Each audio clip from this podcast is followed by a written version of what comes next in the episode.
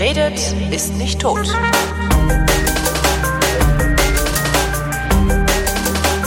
Willkommen zur ersten Ausgabe der Wissenschaft im Jahr 2018 mit Florian Freistetter und mit Holger Klein. Wir wünschen ein gutes neues Jahr, vermute ich jedenfalls. Ja, es wird schrecklich, es wird schrecklich das neue Jahr. Echt? Warum? Ich habe das gemacht, was man zu Neujahr macht und mir geschaut, was denn so alles äh, äh, passieren soll im nächsten Jahr. Ja, hätte ich dich sogar und, äh, gefragt, insbesondere äh, unter besonderer Berücksichtigung des Universums.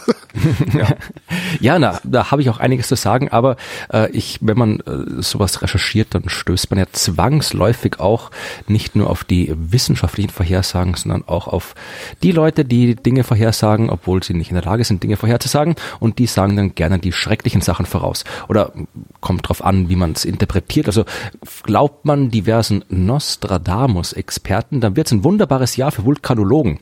Also ah, ja. Denn äh, der pazifische Feuerring wird ungewöhnlich aktiv sein, sagt Nostradamus. Und wenn ich äh, sage, sagt Nostradamus, dann meine ich, es sagen irgendwelche Nostradamus-Heinis, die den Krempel interpretieren, aber keine Ahnung haben, was Nostradamus wirklich geschrieben hat, weil kein Mensch Ahnung hat, ich was Nostradamus wirklich geschrieben hat, weil der halt irgendeinen Quatsch geschrieben hat in den Dialekten, die, die heutzutage äh, schwer zu interpretieren sind. Das heißt, da kann man sich alles Mögliche ausdenken. Also wie gesagt, der Feuerring ungewöhnlich aktiv. Und natürlich, äh, äh, was immer auch gut kommt, äh, Vesuv. Vesuv wird ausbrechen. Ah, und, ja. Äh, Wobei die Wahrscheinlichkeit, dass der Vesuv ausbricht, ist ja immer recht hoch, oder? Genau, genau. Also deswegen sind das auch so gute Vorhersagen. Also guck dir an, was diese ganzen Wahrsager vorhersagen. Die sagen immer Vulkanausbrüche, Überschwemmungen, Erdbeben. Ich meine, es gibt immer Vulkanausbrüche, Überschwemmungen und Erdbeben. Ja. Wenn die mal sagen würden, am 17. September 2018 wird ein Erdbeben in äh, Bielefeld stattfinden. Ja, dann. Das ja, aber einfach sagen, es wird irgendwie vermehrt, es wird wieder Erdbeben geben oder es wird im südostasiatischen Raum irgendwie Vulkanausbrüche geben. Ich meine, das ist halt trivial. Ja, also, ich frage mich ja immer, was diese Leute überhaupt antreibt. Also so bei, bei, bei normalen Verschwörungstheoretikern mhm. verstehe ich das. Also die kommen mit der Überkomplexität der Welt nicht zurecht und vereinfachen die sich deshalb. Aber was treibt denn eigentlich solche Wahrsager an? Ja, einerseits natürlich äh, simple Geschäftemacherei. Ich meine, du verdienst mit sowas viel Geld. Es gibt, du kannst jedes Jahr ein neues Buch veröffentlichen, guck dir die Bu Buchläden an, irgendwie Nostradamus Vorhersagen. Du kannst jedes Jahr im Internet Zeug machen. Das äh, ist, da ist äh, äh, großer Markt für sowas ja. natürlich. Und das Zweite ist, äh, was ich dann auch jetzt bei der Recherche gesehen habe, dass äh, da sehr viel, also gerade in dieser äh, Esoterik, Verschwörung, Wahrsagewelt, das, das sind teilweise sehr, sehr rechte rechte, rechte Ideologien, die ja. verbreitet werden. Und die natürlich, die haben natürlich ihre ganz eigene Motivation. Ich habe hier dann noch so eine zweite Nostradamus-Seite, aus der ich jetzt mal hier äh, zitiere. Also da geht's auch eine gewisse Rose Stern, keine Ahnung wer das ist, äh, auch Nostradamus-Interpretin anscheinend. Und äh, hier, die erzählt den üblichen Quatsch, also äh, tektonische Verschiebungen, Polsprung, dreitägige Finsternis und so weiter. Da war er wieder, ja. Und ich zitiere jetzt mal hier, äh, mache sich bitte niemand etwas vor. Selbst wenn nichts von dem, was Nostradamus vorausgesagt hat, eintreten sollte, heißt das nicht, dass wir in Europa noch einmal davonkommen. Denn die von US-Rael ferngesteuerten und zwischen regelrecht amok laufenden professionellen Politikverbrecher überall in Europa, in Bezug auf Migration vielleicht mit Ausnahme von Ländern wie Bulgarien, Polen und Ungarn, werden uns nur allein mit ihrem Invasionswahnsinn einen Albtraum bescheren, der erst dann enden wird, wenn wir diese geisteskranke, verkommene Politikkaste dahin schicken, wo sie gehört gehört. Und dann ist dann Zitat drunter von Nostradamus, äh, von dem ja auch Unmengen gefakte Zitate existieren, wo halt im Nachhinein irgendwas in dem Nostradamus-Stil aufgeschrieben wird, was so klingt, als hätte er geschrieben. Und dieses Zitat ist äh, von Nostradamus, was nicht von Nostradamus ist. Ähm, und sie werden kommen über das Meer wie die Heuschrecken, aber es werden keine Tiere sein. Ja, wenn du, ja. das, wenn du dir das anguckst, das findest du ausschließlich auf irgendwelchen rechtsextremen Seiten, die halt das dann, so rechtsextremen Esoterik-Seiten, die das halt dann irgendwie als, als irgendwie illustriert mit irgendwelchen Zeug. Also und dann geht's weiter mit der, mit der Reichsbürger, wer immer noch nicht kapiert hat, was in der BRID, was auch wieder so ein Das äh, ist die Bundesrepublik ist. in Deutschland, genau. Das genau, ist deren, genau. deren Idee von, äh, das ist alles ein illegitimes äh, Konstrukt hier. Ja. Und dann rund um diese Seiten hast du die Unmengen Links, wo du irgendwie draufklicken kannst, irgendwas kaufen und zum anderen Sachen. Also das ist halt, ja, Geschäftemacherei und halt diese ganze rechte Ideologie, die damit verbracht wird, weil wenn du alles reininterpretieren kannst in dieser Zukunft, dann klar, kannst du halt auch deinen rechten Scheiß da reininterpretieren. Und äh, es gibt halt, also ich habe da jetzt keine keine tatsächlichen äh, Daten dafür, aber zumindest die anekdotische Evidenz ist schon so, dass man auch in der in der in, der rechten Welt halt sehr viel äh, findet, wo du äh, Verknüpfungen findest mit eben Esoterik, Verschwörungstheorien Ja. und Pseudowissenschaft. Also allein Österreich, ja, unser, unser Verkehrsminister ist ja mittlerweile Norbert Hofer, der ehemalige Kandidat für den Bundespräsidenten, was er zum Glück nicht geschafft hat. Aber der hat nichts mit dem. Supermarkt zu tun, oder? Äh, nee, nee, das nicht. Äh, äh, der, der ist, also der hat äh, in, in seiner früheren Karriere als äh, Nationalratspräsident halt äh, jede Menge äh, Anfragen zu Chemtrails gestellt und den ganzen Chemtrail-Unsinn erzählt. äh, der hat ist irgendwie ein Buch, irgendwo, da ging es um, um Kranderwasser, hat er da irgendwo was äh, mit äh, unterstützt. Der Strache, unser Vizekanzler, es ist grauenhaft, das auszusprechen, äh, HC Strache, unser Vizekanzler, der mit seiner, haben wir ja schon schon gehabt, Klimawandel, Pseudowissenschaft, der hat auch mal irgendwelche, äh, auch irgendwelche Energetikerinnen beschäftigt, die dann irgendwie sein Büro entstört haben und irgendwelche energetischen Schutzschirme für Reisen ihm äh, aufgestellt haben und sowas. Also das ist äh, ja, also es gibt da, diese Verbindungen gibt es durchaus und du kannst jetzt zurückgehen. Wir hatten das ja in der Weihnachtsfolge von Adolf Hitler und seiner äh, Pseudo-Religion, Ja. die da irgendwie eingerichtet werden sollte, an das Weihnachtsfest zu setzen. Da gab es auch so äh, eigene so von, von, von der SS, so eigene äh, Rituale, die dann später zu einer SS-Religion ausgebaut werden hätten sollen. Also die Verknüpfungen zwischen Rechten und Esoterik sind durchaus da, was nicht Ja. heißt, dass alle Rechten und alle, die irgendwie, äh, alle, alle jetzt irgendwie Astrologen oder sowas Nazis sind, das will ich nicht gesagt haben, aber sowohl Astrologen Ja. wie auch Nazis sind alle dumm, das kann man sagen. Das, äh, das, wie soll ich sagen, das Einfallstor ist halt mal da. Ne? Ich sag ja immer seit Jahren schon, äh, wer bereit ist, den einen Scheiß zu glauben, ist auch bereit, jeden anderen Scheiß zu glauben. Das heißt, wenn dir einmal der Maßstab verloren geht, Sinn von Unsinn zu unterscheiden, dann wird er dir auch immer wieder verloren gehen, früher oder später. Und das hast du natürlich insbesondere bei rechtsextremen, äh, ich sag mal, Thesen, genauso wie bei esoterischen Thesen oder pseudowissenschaftlichen Thesen. Dir fehlt halt jeglicher Maßstab zu beurteilen, äh, ja, ist das jetzt gerade noch sinnvoll, was ich da rede oder was ich da lese, äh, oder ist das ein, einfach nur Quatsch? Also das beste Beispiel ist ja dann gerade auf der rechtsextremen Seite diese Theorie von der Umvolkung, der große Austausch, der da stattfindet. Das ist natürlich Quatsch und es lässt sich sehr simpel anhand von Zahlen widerlegen, aber damit kommst du ja da gar nicht mehr durch. Also von daher Genau. wundert mich nicht, äh, dass es Rechtsesoterik gibt, beziehungsweise dass Esoterik gern nach rechts äh, Und es sich neigt. befruchtet, es befruchtet sich natürlich auch gegenseitig, weil äh, wenn man jetzt mal von diesen äh, 0815 Zeitungshoroskopen absieht, wo halt irgendwie nur äh, halt drin steht, heute irgendwie ist ein guter Tag, um Geschäfte abzuschließen oder so Quatsch, dann natürlich diese ganzen Wahrsager, die sind natürlich alle sehr, sehr aufs Negative konzentriert, also Katastrophen, Umwälzungen, schwere Zeiten und so weiter. Ich meine, das ist das, mit dem sie ein Geschäft machen. Und genau das müssen ja auch die rechten Populisten machen. Die müssen ja auch vorhersagen, dass alles irgendwie schlechter wird. Richtig, Also das, das, äh, funktioniert über Angst, ja. Angst, Angst, Dummheit Genau. und Armut sind die drei großen Geschäftsmodelle der Menschheit, ja. Genau. Und ich habe jetzt hier auch, auch zum, zum letzten noch, jetzt habe ich die beiden Nostradamus-Heini, habe ich aber noch einen äh, Astrologen auch nochmal rausgesucht, was der vorhersagt für das Jahr 2018. Das war jetzt irgendwie ein beliebiger Astrologe, den ich dahinter gesucht habe. Das ist halt auch das gleiche wie in der Astrologie immer nichtssagende oder, oder triviale Blabla. Also äh, für 2018 gibt's unruhige Zeiten und politische Umwälzungen. Wer Nein. hätte das gedacht? Ja, ja, ja, das hätte ich. Also jetzt nicht erwartet. Also ja, ja, also es ist, es ist überraschend. Ja, also das, wenn ich was gesagt hätte, dann, dann sicher nicht das. Und äh, in Deutschland, äh, was also eine Tendenz der Verunsicherung für Deutschland, sagt irgendwie Neptun, äh, Neptun und Mars. Äh, Deutschlands Einfluss auf die Finanzpolitik steht in der Kritik. Also äh, ja, ja, ja. ja also es ist was äh, Neues. Genau. Und am schönsten ist der letzte Satz hier. Weitere Länder, für die in 2018 besondere Spannungen vorliegen, sind unter anderem. Welche grandiosen Erkenntnisse denkst du, hat die Astrologie hier bereit? Welche Äh, die Länder USA, gibt Spannungen? Russ, die USA, Russland, Nordkorea, äh, der halbe afrikanische Kontinent. Also in dem Fall hat sich gesagt, Ägypten, ah ja. Mhm. Afghanistan, Irak, Ja. Jemen und die Türkei. Und Ja. das sind schon, das sind so quasi die, die, die Bank quasi. Und dann so was, was die Astrologen auch oft gerne machen, ist auch so eine Taktik. Man sagt, macht in einem Satz sagt man irgendwie fünf, sechs, sieben Sachen auf einmal vor. Irgendwas wird schon stimmen. Und damit irgendwas stimmt, sucht man sich halt so triviale Sachen wie in Ägypten und im Irak wird Spannungen geben. Und dann schmeißt man noch so, so ein, zwei so Überraschungs, so Joker quasi rein, äh, die dann untergehen, wenn, also wenn, wenn's, wenn, wenn die nicht treffen, die Joker, dann ist es egal, weil die anderen, die die Bank dann auf jeden Fall getroffen hat. Aber wenn der Joker mal trifft, dann natürlich ist es ganz besonders grandios. In dem Fall äh, waren die, ist der Joker quasi Mosambik da wird sicherlich auch Spannungen geben, aber kein Mensch in Deutschland hat Ahnung, was in Mosambik vorgeht. Also Ja. da kann man dann, wenn da mal irgendwie was Größeres kommt, was in der Zeitung steht, kann man sagen, ha, ich habe vorher gesagt, hier Mosambik und dann quasi in diese ganze äh, arabischen, äh, nordafrikanischen, afrikanischen Raum noch, noch Ungarn mit reingeschmissen, da kann man auch immer irgendwas finden.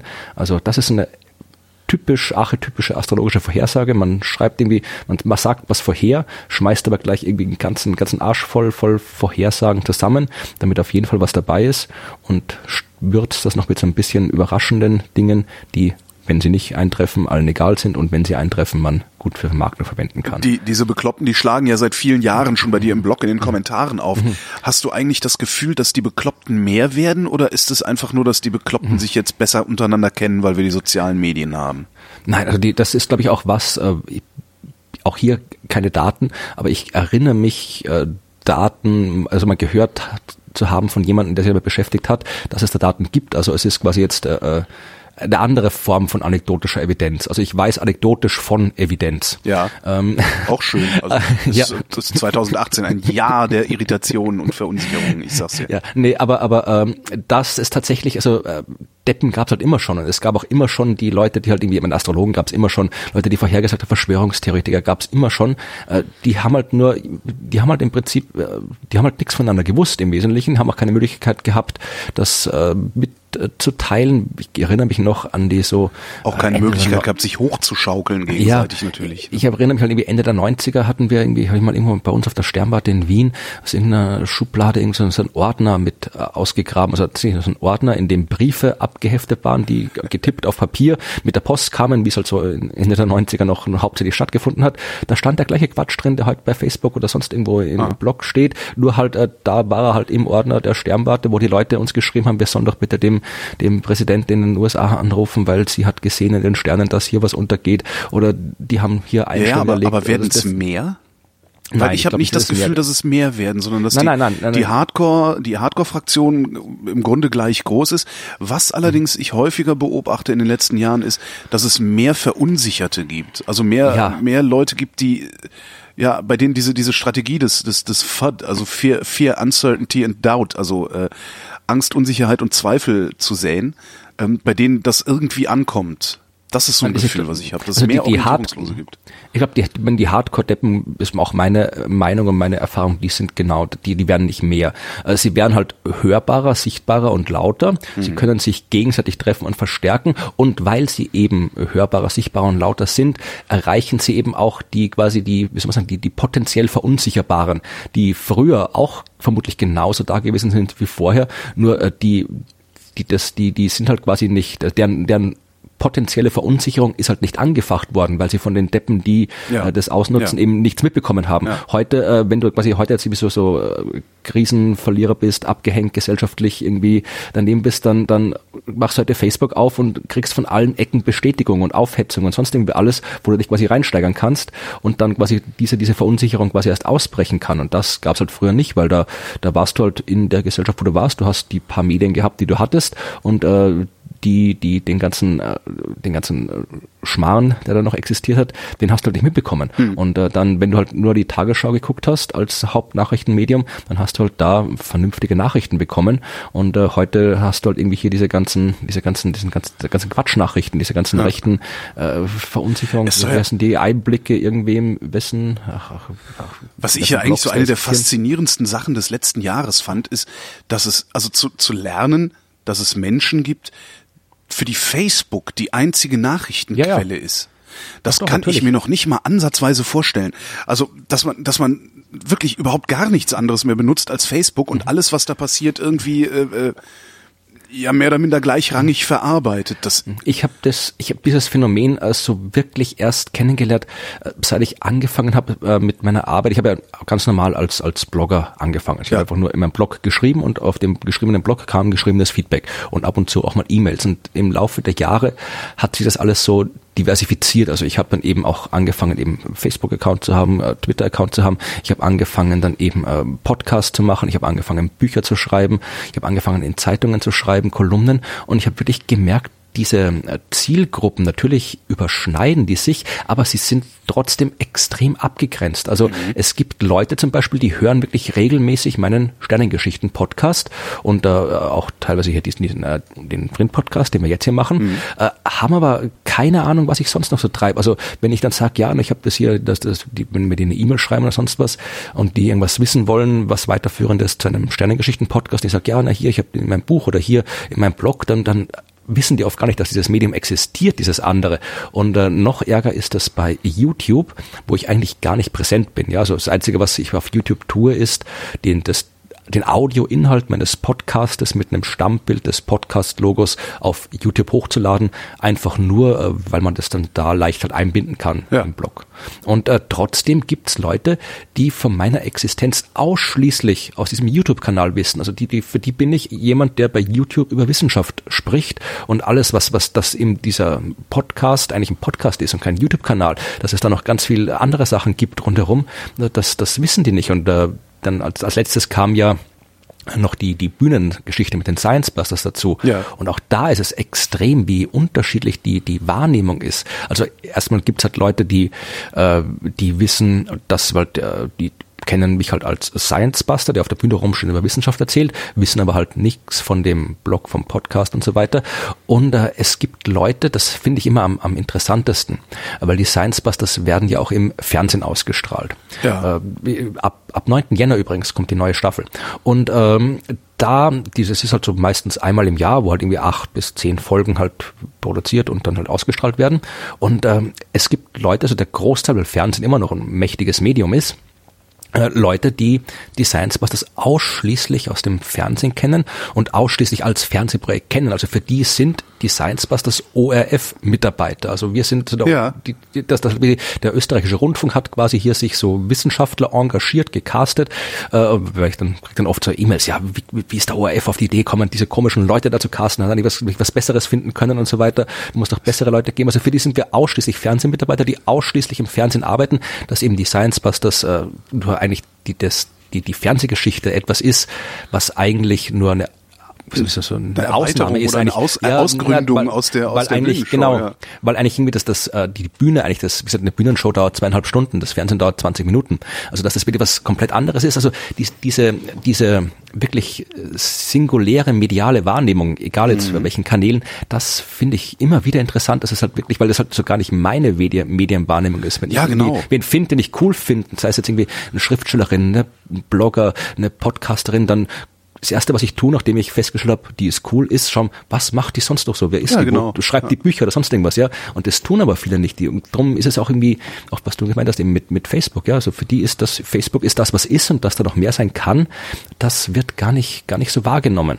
Das finde ich, find ich echt faszinierend. Mhm. Ja, naja. Und damit sich das ändert, da stebe ich gleich nochmal den Werbeblock hier ein. Nein, Nein ich habe es gerade, ist mir gerade eingefallen, weil ich irgendwie Science das hatte. Wir machen am 25. Januar in Wien wieder eine Battle Royale Show zum Thema Esoterik, wo es genau ah, um ja. den Kram geht, den wir gemacht haben. Und äh, dieses äh, Battle Royale Format, das sind eben alle sieben Science Busters auf der Bühne und jeder, jede probiert zu erklären, warum seine, ihre wissenschaftliche Disziplin die beste ist, um das Thema des Abends zu erklärend darzustellen.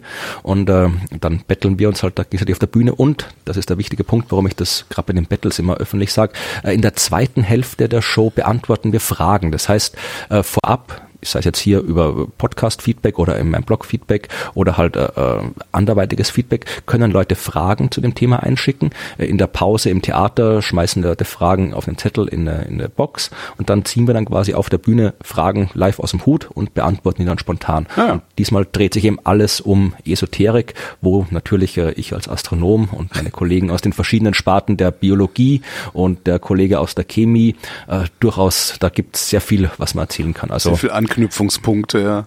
Genau. Also kommt vorbei und schaut, dass ich bin nicht nur eine Stimme im Radio, ich bin auch eine Stimme auf einer Bühne, wenn es sein muss. Äh, mal was völlig anderes. Was erwartet uns denn 2018 tatsächlich? Also ich habe, äh, also vor allen Dingen jetzt jetzt ich, äh, astronomisch gibt es irgendwelche geilen Projekte, die gemacht werden, irgendwelche coolen Sonden, die gestartet werden oder sowas? Es gibt immer geile Projekte und coole Sonden, die ja, gestartet werden. Ja, ich habe ja auch den NASA-Forscher erwecken erwägen Mission nach Alpha Centauri. Ja, das ist aber das ist aber erst was, das habe ich auch in meiner Liste, aber das kommt jetzt glaube ich erst später. Ja, 20 140. Ja. Genau, zum, zum 100-jährigen Jubiläum der Mondlandung. Da können wir noch ein bisschen podcasten bis dahin. Jo. Nee, äh, was auf jeden Fall, also natürlich passiert jede Menge. Ich muss nochmal gucken. Es gibt einen schönen Link von der Planetary Society, ist eine amerikanische Lobbygruppe zur Sonnensystemsforschung. Äh, die haben einen sehr, sehr schönen Übersicht, genau, What's Up in the Solar System Exploration in 2018. Schön. Können wir verlinken, da steht so viel Zeug drin, dass wir das in drei Stunden nicht durchbesprechen könnten. Äh, ich habe jetzt gestern für, in meinem Blog äh, zwei Sachen oder drei Sachen rausgegriffen, die ich halt persönlich cool fand.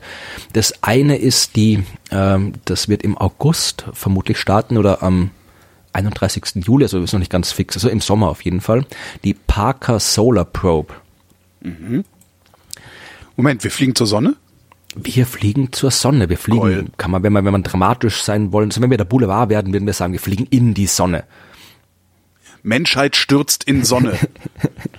Nicht die Menschheit, sondern die Parker Solar Probe. Sie stürzt nicht. Nein, also aber sie wird sich, äh, das ist eine, äh, wir haben ja eigentlich bis jetzt kaum wirklich, also ich meine, wir haben jede Menge Sonnenobservatorien, SOHO und so weiter, diese Satelliten, die halt und Teleskope, die halt wirklich die Sonne exklusiv oder sehr intensiv beobachten. Aber so, so Sonden, wie wir sie zum, zum Mars, zur Venus, äh, sonst irgendwo hinschicken, die dort hinfliegen und sich alles aus der Nähe angucken, das umkreisen, haben wir bei der Sonne noch nicht so wirklich gehabt. Die gab's mal in den 70ern. Äh, Das war, weiß gar nicht wann in den 70ern, aber es war eine der ersten oder vielleicht sogar die erste Sonne, die die Bundesrepublik gestartet hat. Ach, Die hieß Helios. Warte mal, ich muss das kurz mal googeln. wir haben eine Helios. eigene Sonde gestartet. Das finde ich immer ein Ding. Ja, warte mal, äh, das- oh, jetzt bin ich hier gerade beim Sonnengott gelandet. Helios, äh, Comics, Music, Albums, Film, Business, Aviation, Helios Prototype Science, Space, da ist es, Helios 1b und 2a. Das waren, glaube ich, äh, ich, ah, genau, eine Zusammenarbeit mit, von der NASA mit Deutschland. Also wirklich NASA und Deutschland zusammen, sicher nicht wie NASA und ESA, sondern NASA und Deutschland haben zusammengearbeitet und haben da eben ähm, 74 und 76, ja, äh, Helios äh, 1 und Helios 2. Und das waren, glaube ich, immer noch, oder Helios sind immer noch die schnellsten Raumsonden, die schnellste, die höchste Geschwindigkeit erreicht haben, wenn ich mich nicht täusche. Äh, kann bitte gern wer recherchieren und äh, in den Kommentaren dann korrigieren. Aber Helios war auf jeden Fall wirklich extrem schnell unterwegs. Denn das ist auch das Ding. Also man glaubt immer, Sonne fliegen ist leicht. Aber Ja, muss man einfach nur in die Mitte. Zack, rein. ja, ne, nee, eben nicht. Äh, genau eben nicht, denn ähm, um wir haben ja sowas, das Sonnensystem funktioniert oder der Weltraum funktioniert nicht so wie hier äh, das Zeug auf der Erde. Ja, wenn du die Sonne ist die Sonne und wir bewegen uns um die Sonne herum auf Genau. der Erde mit 30 Stimmt, Kilometer das heißt, wenn pro ich einmal in die. Mitte schieße, fliege ich außen dran vorbei. Ja, das Problem ist, wir bewegen uns mit 30 Kilometer pro Sekunde hin, äh, rundherum Mhm. und die Geschwindigkeit wird nicht weniger. Die wird hier auf der Erde weniger, aber nicht im Weltall. Wenn du da was mit 30 Ach kmh ja, ja, im mhm. Kreis schickst, dann fliegst du mit 30 kmh im Kreis und hört nicht auf, im Kreis zu fliegen. Wenn du was in die Sonne schießen willst, dann musst du quasi eine heliozentrische Geschwindigkeit äh, erreichen, die halt äh, in Bezug auf die Sonne null ist. Ja, also du und die Sonne müsst die gleiche Geschwindigkeit haben oder halt keinen Geschwindigkeitsunterschied. Dieses äh, Delta V, was immer so gern in Science-Fiction-Romanen auftaucht, ja, Unterschied in der Geschwindigkeit, den musst du eben loswerden, um in die Sonne zu gelangen. Und das ist schwierig. Da brauchst du halt wirklich äh, äh, brauchst du halt, ja, was man halt braucht. Du du brauchst genauso wieder zum Beschleunigen, brauchst du auch zum Bremsen Treibstoff. Und äh, in die Sonne zu fliegen, drum ist ja auch diese Geschichte, was man oft sagt, ja, schmeißen wir noch den ganzen Atommüll in die Sonne oder sowas, ja. Äh, ist Unsinn. Also es ist nicht Unsinn, man kann schon machen, aber es ist halt, halt wahnsinnig großer Aufwand, Zeug in die Sonne zu schmeißen, weil es nicht leicht ist, Zeug in die Sonne zu schmeißen. Du musst das eben, wenn du es, wenn du es äh, halt, wenn da nur ein bisschen Geschwindigkeitsunterschied übrig bleibt, dann fliegt es eben nicht in die Sonne, sondern um die Sonne rundherum und kommt wieder zurück. Und äh, das, wie gesagt, in die Sonne fliegen ist, ist schwierig und wir fliegen auch nicht äh, direkt in die Sonne, sondern wir fliegen auch rundherum mit der Parker Solar Probe. Aber das, die braucht auch irgendwie, ich glaube, sieben Flybys an der Venus, äh, um halt dann auf diese, auf die, die endgültige Umlaufbahn zu kommen und wird dann, ich glaube, fünf Millionen Kilometer entfernt von der Sonne sich bewegen was durchaus nahe ist. Äh, da ist man schon quasi, drum ist diese Boulevardschlagzeile, wir fliegen in die Sonne zu einem gewissen Grad auch gerechtfertigt, weswegen ich sie auch in meinem Blog übernommen habe. Ähm, es, es ist, äh, man ist quasi in den äußersten Atmosphärenschichten der Sonne, in der Corona. Ja. Und die will man untersuchen, weil die verstehen wir noch so gut wie gar nicht, die Corona. Halten wir es denn lang genug darin aus? Also äh, die, die, die Sonde, also wie, wie lange, wie, wie lange bis die platzt? Ja, hoffentlich äh, lang genug. Äh, Das Problem ist natürlich, da ist es schon heiß und deswegen braucht die auch sehr gute Hitzeschilde. Also wenn man sich das anschaut, die muss, äh, die muss ein Megawatt pro Quadratmeter an Wärme ableiten, damit die ausreichend kühl bleibt. Das ist jetzt, ich bin jetzt kein Ingenieur, aber das ist, das kl- klingt nicht nach wenig, ja. Äh, Da hat es irgendwie 1500 Grad auf der einen Seite, wo dieses Hitzeschild ist. Also du kannst dir diese Sonde vorstellen, da ist so ein großes, äh, großes Hitzeschild, so ein flaches Ding und dahinter ist die Sonne. Und das flache Hitzeschild-Ding ist halt immer in Richtung Sonne orientiert. Wenn es einmal irgendwie ein bisschen schief steht, dann, ja, dann hatten wir mal eine Sonde. Also das, das äh, wird durchaus eine, wird eine technisch sehr, sehr aufwendige, sehr interessante äh, Mission, aber eben auch eine, die halt wirklich coole Ergebnisse liefern kann. Also der Start, wie gesagt, ist jetzt hier im Sommer und dann dauert's noch. Also äh, die wird halt, wie gesagt, äh, sieben sieben Venus-Flybys machen, bis sie dann 2024 tatsächlich den sonnennächsten Orbit dann erreicht. Man wird vorher auch schon in der Nähe der Sonne rumfliegen und interessante Dinge zeigen, aber so richtig nahe diesen allernächsten Punkt, der kommt dann erst 2024. Ich finde das Und, immer so ähm, frustrierend irgendwie für die Leute, die dann sowas bauen. Dann wird's hochgeschossen und dann passiert erstmal acht Jahre nix. Naja, es passiert schon was, also die müssen schon ein bisschen, ein bisschen, wie gesagt, die ganzen Flybys machen und zwischendurch kann man auch was beobachten und so. Also die haben schon, die werden schon Sachen, Sachen machen, aber äh, ja, es dauert halt. Also der Weltraum ist groß. Ja, Da ja. braucht bis man wo ist. Aber die Leute, also es gibt ein paar Leute, die was hochgeschossen haben und die sich jetzt schon freuen dürfen in diesem Jahr. Denn Osiris Rex wird Osiris Rex wird äh, den Asteroiden erreichen, den sie erreichen soll. Äh, welcher Asteroid ist das? Osiris. Wir haben's, nee. nee, wir haben sicher über Osiris Äh, haben wir auch schon mal, aber gesprochen. ist zu lange her für mein Gehirn. Ja, 2016 ist die Sonde gestartet, Osiris Rex, und äh, geflogen ist sie, oder tut sie immer noch, zum Asteroid Bennu.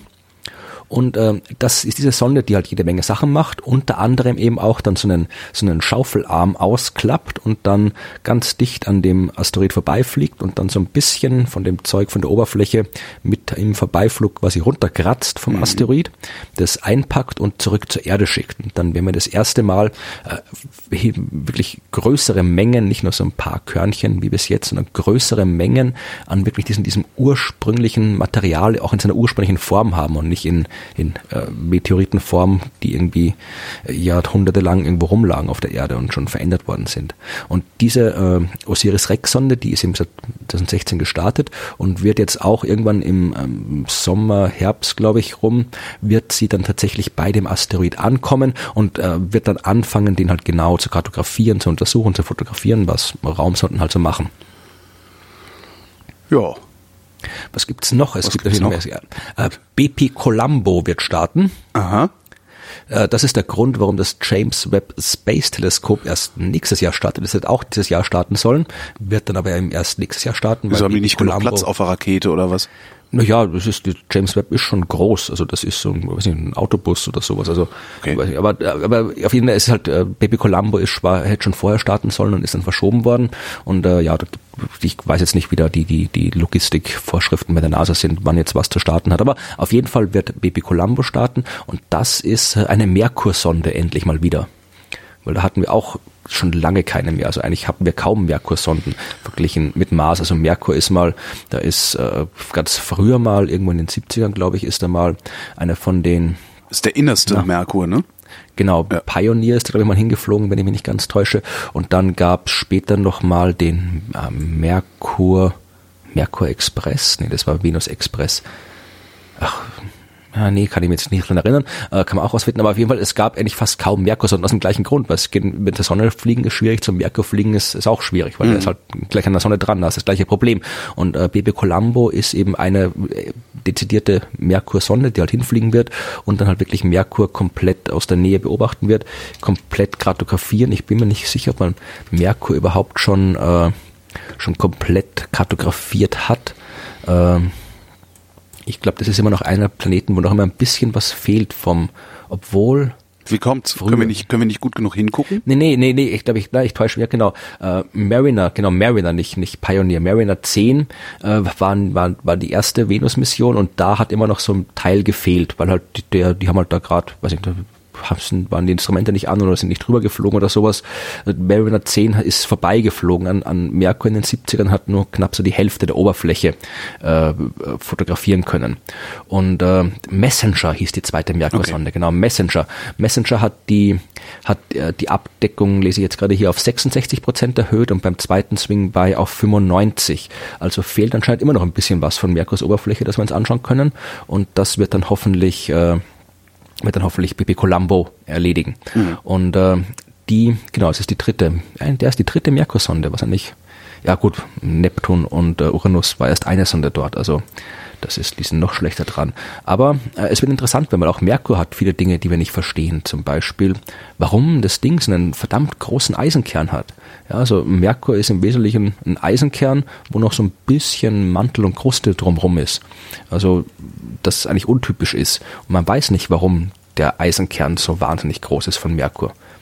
Das probieren wir rauszufinden mit Baby Colombo. Ist der fest? Also ist das ein Stück Eisen oder ist das auch wieder?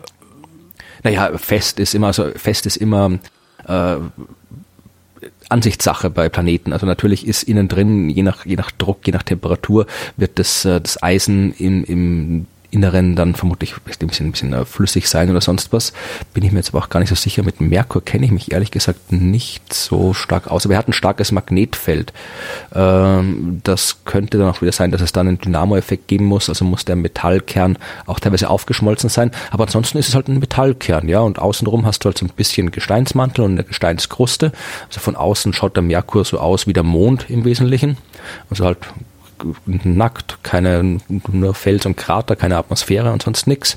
Und äh, innen drin ist halt ein riesengroßer Eisenkern und äh, das soll eigentlich so nicht sein. Also Planeten entstehen normalerweise nicht so, dass da eben der Kern so überproportional groß ist. Also man vermutet zum Beispiel, dass äh, der Merkur früher größer war, also normal war, also der Kern normal proportioniert war und dann ist er mit irgendwas zusammengestoßen, das quasi so die, die äußere Schicht, den Mantel, die Kruste quasi abgekratzt hat, mhm. sodass eben nur noch ein bisschen Mantel übrig geblieben ist. Äh, manche sagen auch, dass äh, die Nähe zur Sonne das gemacht hat, dass quasi der Sonnenwind äh, die Oberfläche so im Laufe der Zeit so äh, abgestrahlt erodiert hat. hat. Wie, wie es erodiert, genauso wie es ein Sandstrahler. Erosion, coole Vorstellung. Ja, also es kann auch sein, dass der vielleicht mal irgendwie das, das äh, Merkur vielleicht mal ein Gasplanet war, der halt dann, wir wissen ja, dass Gasplaneten auch migrieren können, näher an die Sonne ran und dann halt der Gasteil quasi weggepustet wurde und noch der innere Teil übrig geblieben ist. Also es gibt jede Menge Hypothesen. Also dass Ahnung, Merkur praktisch sein eigener Kern ist. So ungefähr. Also wir haben keine Ahnung, was stimmt und darum müssen wir Raumsonden hinschicken, die uns das sagen. Geil ja. ähm, dieses Ding äh, Alpha Centauri anzufliegen. Mhm. Ja. Ähm, ist das wieder nur so ein bisschen komische PR, damit Donald Trump auch versteht, was die NASA macht, oder ist das ernst zu nehmen? Nein, also einerseits das Problem, was man immer, also wenn du dir anguckst, äh, was, äh, was NASA und andere Raumfahrtagenturen für Ideen haben, ja, also da gibt's ja wirklich, es gibt, glaube ich, so ein schönes Buch, von dem ich mal gehört habe, das ich jetzt auch nicht mehr im Kopf habe, wie es genau heißt, wo alles das aufgelistet ist, was die NASA mal machen wollte, aber nicht gemacht hat. oh Gott, ja, ja, Also äh, wenn du dir anguckst, was Raumfahrtagenturen alles machen wollen, und die Leute, die dort arbeiten, sind natürlich alles sehr, sehr engagiert und fasziniert. Die haben wahnsinnig coole Idee von irgendwie U-Booten auf Europa oder sonst irgendwas oder halt irgendwie äh, alle möglichen coolen Raumsonden, aber wir, äh, äh, wir haben da über diesen Steampunk-Rover auf der Venus, glaube ich, mal geredet. Ja? Ja, ja. Also Ideen gibt's Unmengen und was dann irgendwie umgesetzt wird, ist was anderes. Also wenn es schon lange dauert, vom Start bis zu den Ergebnissen, von der Idee bis zum Start, dauert es noch viel länger. Also Hubble zum Beispiel, die Idee zum Hubble-Weltraumteleskop hatten die Leute in den 40er Jahren oh. gestartet. Das ist irgendwann in den 80er Jahren.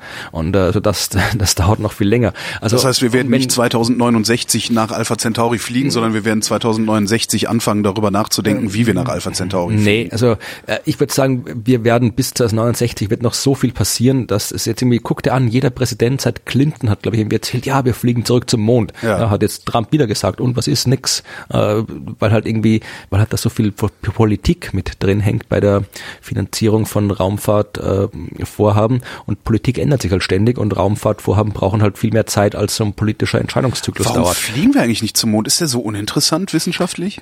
Der Mond ist, ich habe eine schöne Geschichte über den Mond. Also der Mond ist wissenschaftlich wissenschaftlich extrem interessant. Natürlich, ich meine, das ist der nächstgelegene Himmelskörper, äh, der ist extrem interessant. Er hat halt irgendwie, ähm, es ist auch immer so ein bisschen ein Modeproblem. Ja, also der Mond ist halt momentan nicht so sexy, wie er ja. in den 60er und 70er Jahren war. Alpha Centauri aber, klingt da schon geiler, ja. Ja, aber der Mond ist natürlich extrem interessant. Also da findet man immer wieder was Neues raus. Und vielleicht sage ich die Geschichte kurz mal, bevor wir zum Alpha Centauri zurückgehen. Jetzt hat man gerade herausgefunden, dass auch der Mond früher anscheinend eine dichte Atmosphäre gehabt ja, hat. Ja, habe ich auch in der Liste die Meldung. Ja. Genau. Und das ist natürlich auch, wenn wir, wir lernen immer wieder was Neues. Wieder allein auch die Mondentstehung, da, die, die haben wir immer noch nicht im Detail raus. Also wir wissen schon die Kollision und so weiter, das muss schon, muss ja schon gewesen sein, aber die Details, äh, die, die finden wir immer noch nicht raus. Und da kann man halt wirklich wahnsinnig viel lernen, auch über die Erde, auch über die Entstehung von anderen Planeten. Und wenn wir jetzt wissen, dass eben, was die eben rausgefunden haben, äh, dass äh, wenn wir das, äh, den Mond sehen, dann sehen wir ja, dass da Dinge passiert sind. Wir sehen diese Meere, diese Ozeane, wie man sie genannt hat, diese dunklen, großen Flächen, die eigentlich äh, große große äh, Regionen sind, die voll von erkaltetem Magma sind. Ja. ja. Und wenn das kalt ist, muss es früher mal heiß gewesen sein, und wenn es heiß ist, muss es irgendwo rausgekommen sein. Das heißt, früher muss es auf dem Mond extrem viel Vulkanismus gegeben haben und äh, Vulkanismus erzeugt Gase und diese äh, Gase ja, die bilden eine Atmosphäre. Der Mond hat jetzt quasi nicht so eine Atmosphäre, wo man irgendwie rumlaufen und atmen kann, aber halt tatsächlich sehr viel äh, Atmosphäre aus den Vulkanen und was da auch drin war, das ist noch, noch wichtig, äh, was drin war in solchen vulkanischen Gasen, ist eben immer auch Wasserdampf. Also so hat auch die Erde einen Teil ihres Wassers bekommen. Ein Teil ist durch Asteroiden gekommen und durch Kometeneinschläge, aber ein Teil eben auch durch vulkanische Ausgasung aus dem Gestein im Inneren. Und mhm. genau das ist auch beim Mond passiert. Und ein Teil von diesem Wasserdampf hat sich dann eben in Form von Eis abgesetzt. Und dieses Eis kann man heute noch finden in den, äh, zum Beispiel an den Polen, wo es immer kalt ist, wo die Sonne nicht hinscheint. Ja, da findet man eben auch noch äh, Wasser, gefrorenes Wasser. Und das ist natürlich interessant, wenn wir wirklich mal mit Menschen dahin fliegen und länger bleiben wollen als ein paar Tage. Ja, Wasser ist nützlich. Man, ja. Wasser ist generell nützlich, ja, und dann kann man da eben tatsächlich irgendwie was, was, was aufbauen. Ähm, was ich mich gefragt habe bei dieser Meldung ist, also da stand ja drin, dass äh, der Mond für 70 Millionen Jahre ähm, eine Atmosphäre gehabt zu haben scheint. Wo ist sie dann hin? Also ich habe ich hab ja bisher immer gedacht, so ja, okay, nicht genug Masse hält halt äh, die Atmosphäre nicht dran. Aber wenn die Masse gereicht hat, um 70 Millionen Jahre Atmosphäre zu halten, warum hat es nicht länger gereicht? Die hat der Mann im Mond weggeatmet.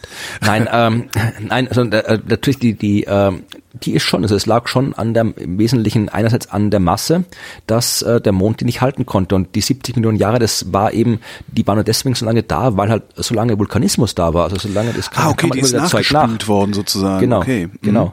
Also ich habe jetzt in das Paper nicht gelesen, aber das wäre meine, meine Hypothese, weil das ist das, was man so kennt von Himmelskörper. Also da kommt halt immer was nach und irgendwann war halt dann der Vulkanismus zu Ende. Irgendwann ist der Mond abgekühlt, weil er halt so klein war, dann gab es keinen Vulkanismus mehr, ja. dann kam kein Gas mehr raus und dann war die Atmosphäre irgendwann futsch.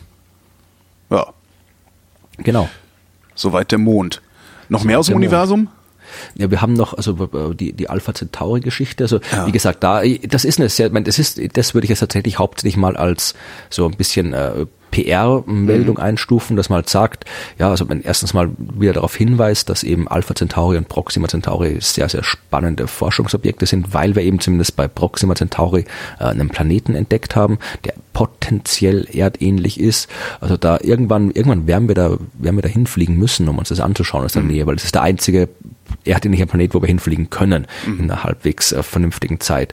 Und äh, insofern ist es durchaus vernünftig, dass sich äh, Wissenschaftler eben Gedanken machen, wie man das denn irgendwie halbwegs sinnvoll machen kann. Ja? Halbwegs meine, sinnvoll heißt, wir müssen zehn Prozent der Lichtgeschwindigkeit erreichen, äh, um ja, in 40 halt Jahren dahin zu kommen. Ja. Genau, also jetzt nicht irgendwie halbwegs sinnvoll, man kann schon irgendwas hinschicken, aber dann ist halt in einer Million Jahre dort. Das ja. heißt, wäre jetzt nicht sinnvoll. Also Wie weit entfernt ist Proxima? Äh, das sind vier Lichtjahre okay. grob, also 4,1 oder sowas, aber wie gesagt grob vier Lichtjahre. Und äh, das, äh, das ist schon interessant, sich da nicht nur eben, wie kommt man hin, sondern auch, wenn man dort bleiben will, wie bremst man ab? Also dann hat man keinen, keinen, man kann ja nicht so viel Treibstoff mitnehmen. Das heißt, man muss dann irgendwas vor Ort finden, wie man abbremsen kann. Vielleicht mit der Strahlung vom Stern oder sowas. Oder wie es hier in dem, in diesem Artikel steht, dass ähm, während der Flugzeit ein 3D-Drucker an Bord irgendwie die Teile Sonde bastelt umbaut, und die, ja. die Sonde sich dann selbst umbaut und so weiter, ja. Also es ist schon gut, dass man sich Gedanken macht, aber ich würde jetzt. Kommt irgendwann kommt dann so ein Ding zurück wie damals in diesem Star Trek-Film, die Voyager-Sonde, weißt du? Ja, das wäre ja, das wäre Voyager, genau, ja. Darauf Nee, läuft es aber- doch hinaus. ja, aber ich, ich würde, es ist interessant, sich Gedanken darüber zu machen, aber ich würde jetzt nicht darauf äh, warten. Ich, also man kann noch darauf verzichten, sich das im Kalender einzutragen, Okay. würde ich, würde ich sagen. Also da passiert so viel, wer weiß, wie die Welt dann aussieht und äh, vielleicht, vielleicht haben wir schon, vielleicht wohnen wir schon auf Alpha Centauri dort, vielleicht irgendwie wohnen wir auch gar nicht mehr. Also wir, wir, warten es ab, was passiert bis dahin. Bis dahin ähm, passiert jede Menge Wissenschaft auf der Erde. Amerikanische Wissenschaftler haben äh, mal wieder was Neues bei Graphen entdeckt. Ja. Ähm, was ja irgendwie auch so eine, so eine Dauerbrenner Graphen doch scheiße. Ein Spaß mit Graphen könnte man so rubrizieren und irgendwie jeden Monat eine neue Meldung raushauen. Was sie gemacht haben, ist, sie haben ähm, mehrere Lagen Graphen äh, auf Siliziumkarbid aufgebracht. Und dann haben sie die Spitze eines, und das finde ich eigentlich das geilste Wort an der Meldung, die Spitze eines Atomkraftmikroskops auf die Schichten. Ich habe keine Sehr Ahnung, schön. was ein Atomkraftmikroskop ist, aber es klingt irgendwie sehr gigantisch. Da, da rattert hinten so ein ganzes Atomkraftwerk. Genau, Da- oh, so ein Riesending. Und ähm, was dann passiert ist, ist, dass diese Graphenschichten so hart geworden sind, dass sie sie nicht mal mehr mit einer Diamantspitze verformen konnten. Ähm, und haben das, das Atomkraft-Diamantspitze braucht man dafür. Sie haben das Zeug Diamen genannt. Ähm, und während, während das hart wird, ähm, nimmt die elektrische Leitfähigkeit ab und sobald sie den Druck wegnehmen, ähm, wird das Zeug halt wieder ganz normal leitfähig. Und jetzt wollen sie gucken, ähm, Schutzschichten daraus zu basteln, also dünne, durchsichtige Schutzschichten, ähm, die erst Handy. bei Druck hart werden. Fände ich mal interessant, wie schnell das geht. Vielleicht kann man damit splitterfeste Scheiben bauen. Weißt du, so Panzerglas. Das ist eine gute Frage, ob das, ob man dann noch durchgucken kann.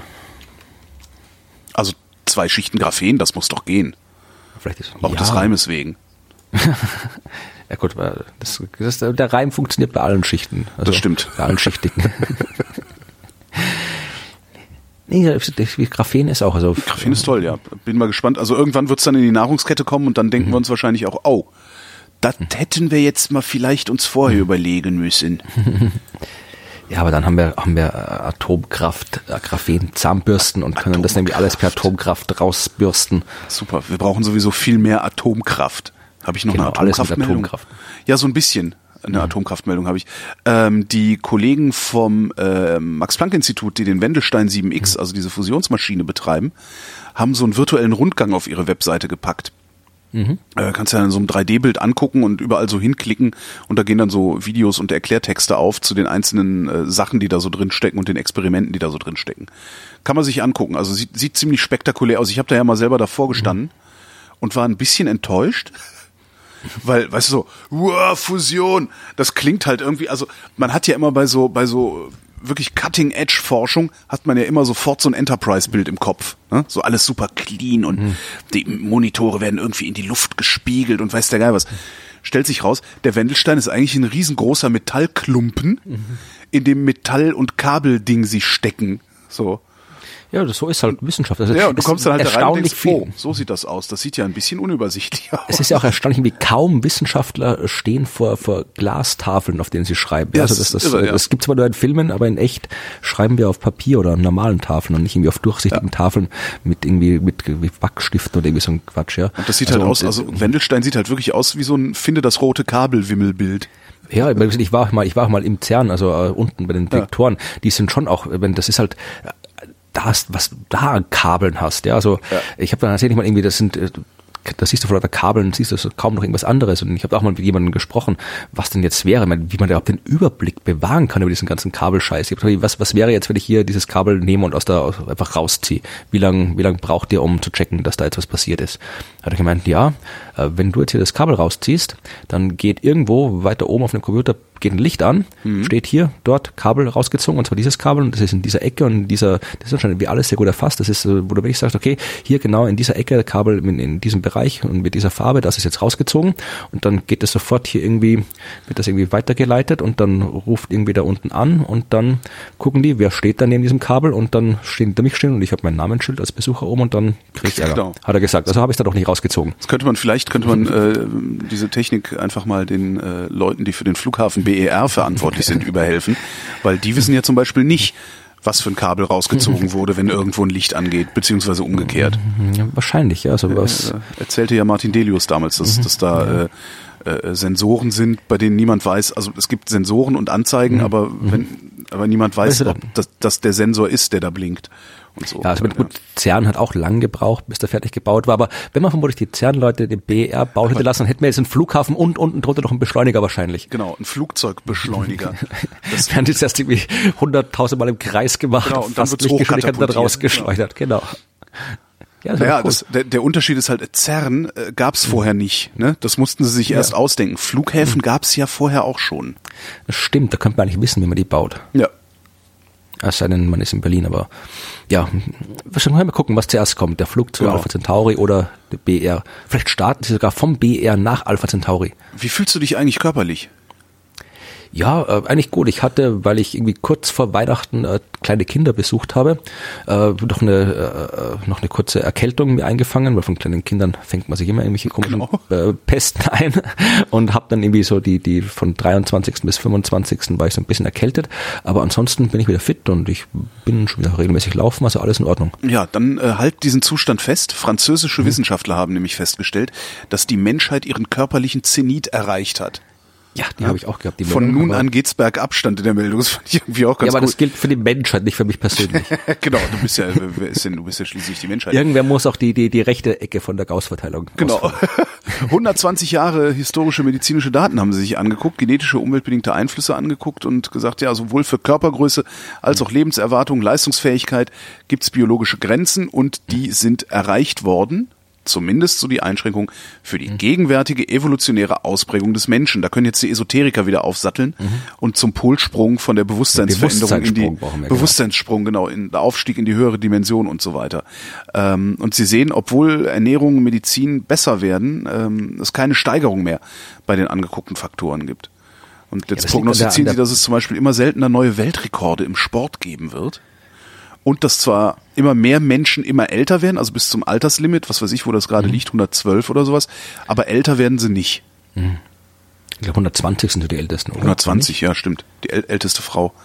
Älteste Frau will Titel abgeben, hat der Postillion hat das mal ge geschrieben, weil sie festgestellt hat, dass ähm, jeder, der diesen Titel kriegt, stirbt. Ja. Ja, ähm, sagen sogar, es könnte zu Rückschritten kommen. Ähm, in einigen afrikanischen Ländern hat die durchschnittliche Körpergröße nämlich schon wieder abgenommen. Ja, da haben wir es ja schon, das ist der Grund.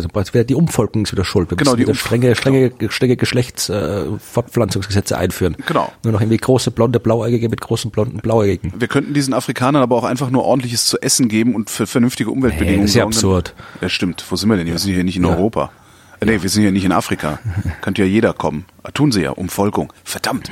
Egal, was man macht, man, man kommt immer wieder bei der Umvolkung an. Ja.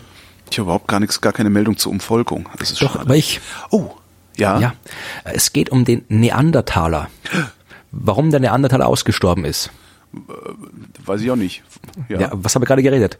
So, Zügellose. Migration aus Zügellose- Afrika. Ja.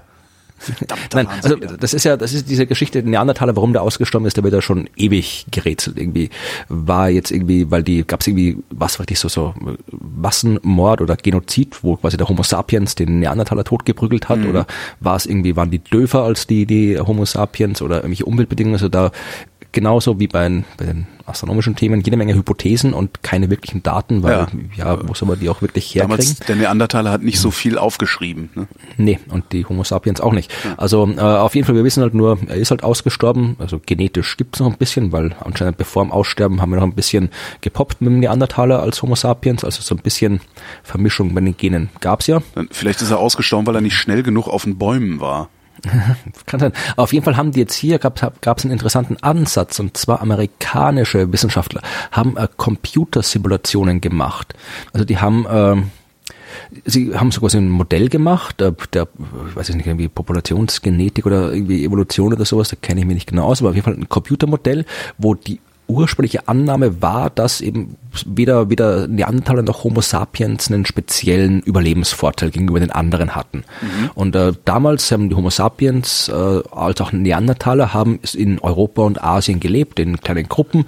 Immer wieder mal ist da die eine Gruppe gestorben, dann kam irgendwie eine andere her und so weiter. Und die haben sich das Ganze eben langfristig angeschaut und haben gesagt, dass eben die der Homo sapiens prinzipiell genauso äh, gut oder weniger gut ausgestorben ist wie äh, der Neandertaler, dass aber der Homo sapiens äh, den einen Vorteil gehabt hat, dass immer wieder neue Homo sapiens Gruppen aus äh, Afrika eingewandert sind nach Europa. Ah, ja. Weil das war ja nicht so, dass die, diese, diese äh, Ausbreitung aus Afrika äh, nach dem Rest der Welt war ja nicht irgendwie so, wir gehen jetzt alle mal aus Afrika los nach Europa und dann war's das, sondern das ist ja über lange, lange Zeit immer wieder passiert.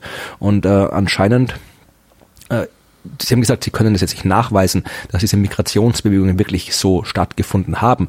Aber wenn sie stattgefunden haben, dann ist das genau ein, ein, ein Weg, wie eben Homo sapiens den Neandertaler überleben kann. Ja, Weil danke Merkel. Ja, genau. Die, ja, die, die Balkanroute, die Mittelmeerroute muss geschlossen werden. Wenn das Genau. damals schon so gewesen wäre, dann, dann, Dann wäre es gar Ja, nicht so weit gekommen. Dann wäre Merkel heute nicht Kanzlerin. nee, dann wäre irgendwie Neandertaler Merkel Kanzlerin. Dann wäre Umf Wäre Kanzler. noch schlimmer. Umf, oder wie hieß nicht? Umf, Genau. Gronk, Gronk. Genau, so hieß sie jetzt, wie in Höhlen, wie, in- wie in Höhlen, Höhleninschriften belegt ist. Genau. Genau. Oder im Mad. Magazine, da hießen die auch immer so. genau. Ähm, noch was, was dazu passt, äh, zur Umvolkung. Ähm, es gibt eine deutsche Wissenschaftlerin, die sich, eine Medienwissenschaftlerin ist das, die beforscht Gerüchte. War auch ein Artikel im Standard, den ich Sagt ganz wer? interessant fand. Bitte? Sagt wer? Was? Dass die Gerüchte erforscht. Äh, ich habe, hab ich, äh, weiß man doch. ja, okay. weiß man doch. Wie hieß sie denn? Weingart heißt die gute Dame. Okay. Ähm, und äh, die guckt sich äh, Gerüchte an und äh, guckt sich die an. Also sie nennt sie inoffizielle Kommunikation und guckt sich die Machtstrukturen dahinter an ähm, und hat rausgefunden, dass ähm, insbesondere zwei Gruppen Klatsch und Tratsch betrieben haben, historisch, und zwar Frauen und die Bediensteten. Das heißt, äh, im Grunde also die, die nicht an, äh, an, an gesellschaftlicher Macht beteiligt waren über die Jahrhunderte, die haben ähm, ja informelle Kommunikation über Gerüchte gemacht. Ähm, sie wird zitiert mit Gerüchte sind improvisierte, inoffizielle Nachrichten, mit denen auf einen Wissensnotstand reagiert wird, der in der kollektiven Erörterung dann auch zu beheben versucht wird. Finde ich einen total interessanten Ansatz. Ja, zu sagen, wir gucken mal, wer redet denn da eigentlich, wer, wer, wer, wer klatscht und tratscht denn da eigentlich? Ähm, und ja, in Schach gehaltene Minderheiten äh, werden da identifiziert und darin, also in diesen oder in den Gerüchten für die in Schach gehaltenen Minderheiten eine emanzipatorische Kraft. Ja, also ich probier total, total interessanter Artikel, ist ziemlich lang. Also ich will das ein, ich probiere das irgendwie wieder anekdotische Evidenz, ja. Also Ja. müssen wir dann was, dann kann was tun dagegen hier, sonst wird das kein Wissenschaftspodcast. Genau. Mehr. Immer diese Anekdoten. Aber äh, Apropos das anekdotisch evident, kennst du den Podcast meiner Frau? Ja, Und, okay. ja. ähm, ich habe äh, die einzige Phase meines Lebens, in der ich wirklich äh, extrem viel äh, Gerüchte gehört habe, also wo wirklich der, das, das, das Gerüchte, der Tratsch wirklich extremer Teil meines Lebens war, war die Zeit, als ich beim österreichischen Bundesheer war. Äh, das war vielleicht auch so, wo du halt irgendwie, da ging es halt irgendwie darum, ja, und, und ich habe gehört, hier morgen gibt's die Übung und morgen müssen wir das machen und hier der Offizier gesagt, morgen müssen wir alle drei Tage in den Wald. Also dieses, ich weiß nicht, ist das vielleicht irgendwie wirklich so, so ein Das, Mechanismus? wenn du, wenn du um- um vom, vom offiziellen Informationsfluss irgendwie Genau. abgeschnitten bist, äh, dass du deine dass da dann eigenen- irgendwie die, ja. Irgendwie so vielleicht hängt das, wie gesagt, ist halt anekdotisch, aber es stärkt zumindest das, was du gesagt hast. Ja, plausibel ist es. Ja, ja, ja. Ja. Dann habe ich auch noch gleich was zur Kommunikation. Mhm. Äh, die Sendung, die wir hier aufnehmen, heißt ja, Wissenschaft. ja, und davor heißt sie, Vrind. und Vrind steht für, Wer redet, ist nicht tot. Genau, und genau das ist jetzt wissenschaftlich bestätigt. Also, Oh, nee, also nicht so, nicht Thomas die triviale Bernhard Version. rotiert im Grabe. Kann, weiß man da schon genaueres? Weiß man schon, ob Bernhard wirklich im Grabe rotiert? Nee, also wenn, dann könnte man da auch irgendwie Energie draus gewinnen. Das wäre schön, wenn man da immer, wenn man den konstant am Rotieren halt, hält, dann müsste man das irgendwie mit den anderen, müsste man schauen, was wer alle noch im Grab rotiert und entsprechend, egal. Es geht um was ganz anderes. Also es geht äh, um äh, eine Arbeit von äh, Wissenschaftler von Arizona, ja, äh, amerikanische wieder mal. Die haben untersucht, also äh, wie sich die wie sich sprachliche, wie sprachliche Veränderungen mit körperlichen und geistiger Verfassung korrelieren. Ja, also das natürlich irgendwie, wenn du jetzt irgendwie, was weiß ich, äh, äh, Arm, Armut, das Armut mit irgendwie äh, mit mit äh, Krankheiten korreliert und so weiter, das ist ja ist klar, genau, ja. irgendwie soziale Isolierung, dramatische Erfahrungen und so weiter. Das ist das ist das ist logisch, dass das auch tatsächlich dann Spuren im Erbgut hinterlassen kann, ja, also das Immunsystem quasi geschwächt ist durch mhm. durch äh, dauerhafte Armut. Das ist alles klar oder klar, aber zumindest äh, belegt. Und die haben jetzt hier tatsächlich äh, Sprache untersucht. Also sie haben äh, Probanden, 143 äh, Frauen und Männer englischsprachig und haben deren Sprache aufgezeichnet.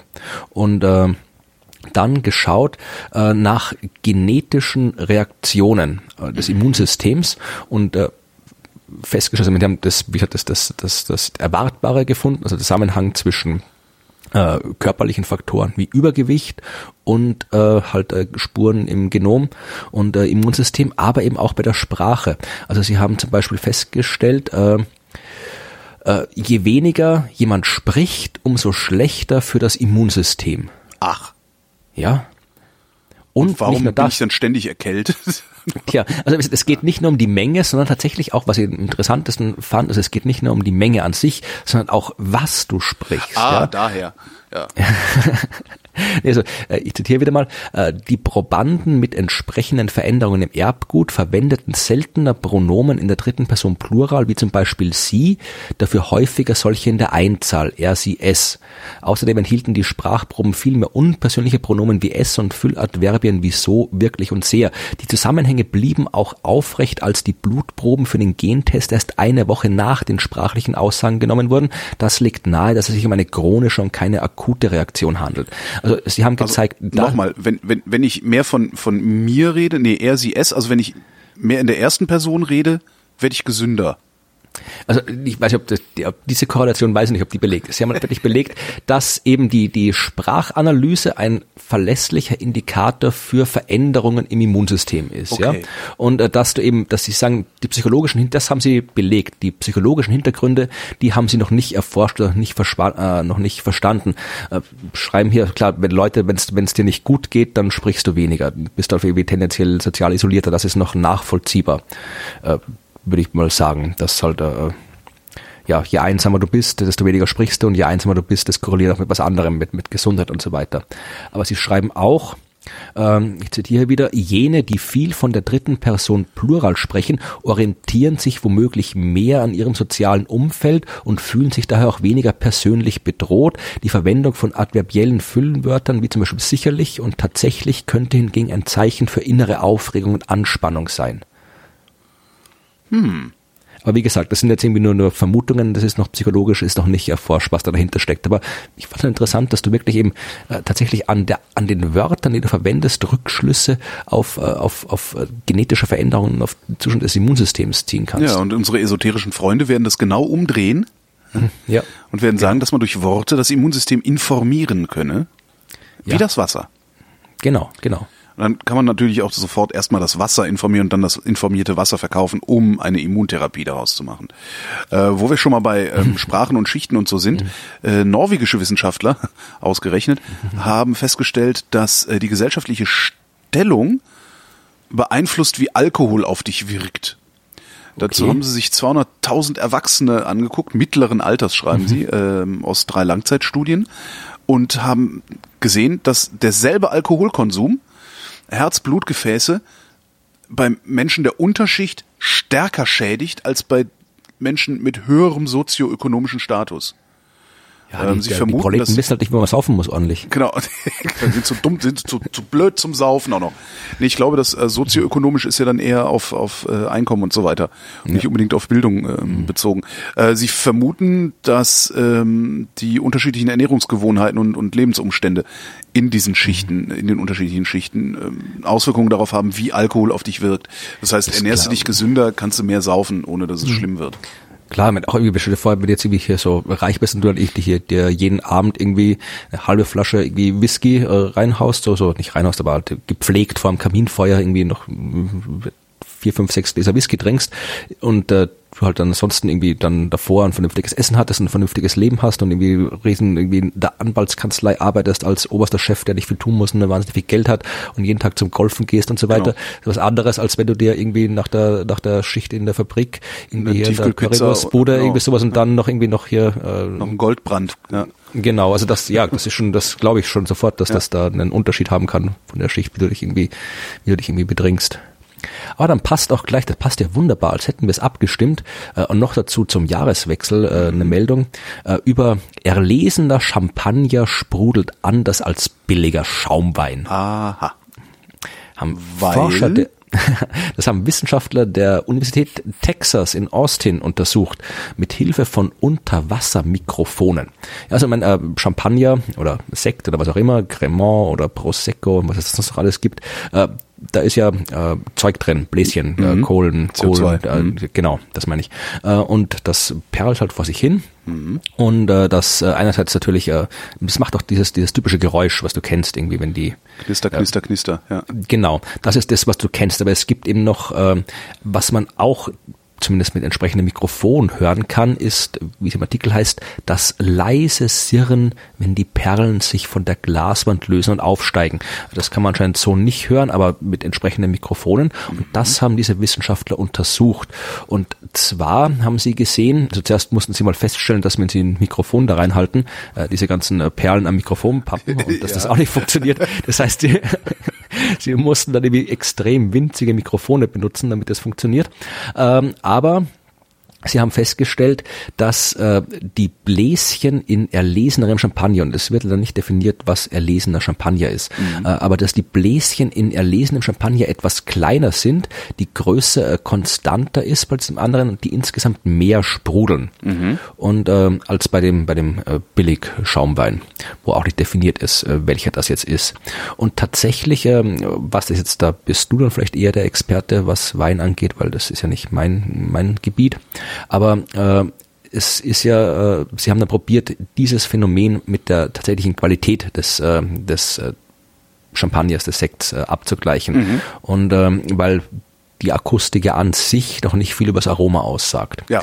Also man natürlich, vermutlich hat der, der, der ganze... Also wenn die Perlage, wenn du eine feine Perlage hast, Mhm. so nennt man die- Bläschen, eine feine Perlage, dann schmeckt es natürlich auch letztlich besser, als wenn du irgendwie so ein grobes Blubberzeug hast. Eh, also, wenn, wenn einerseits natürlich hat, wird vermutlich das, das, das, das Aussehen, das ganze Prozedere hat natürlich auch irgendwie einen klar, Einfluss auf ja. den Geschmack. Aber sie haben tatsächlich eben probiert, das noch ein bisschen zu begründen.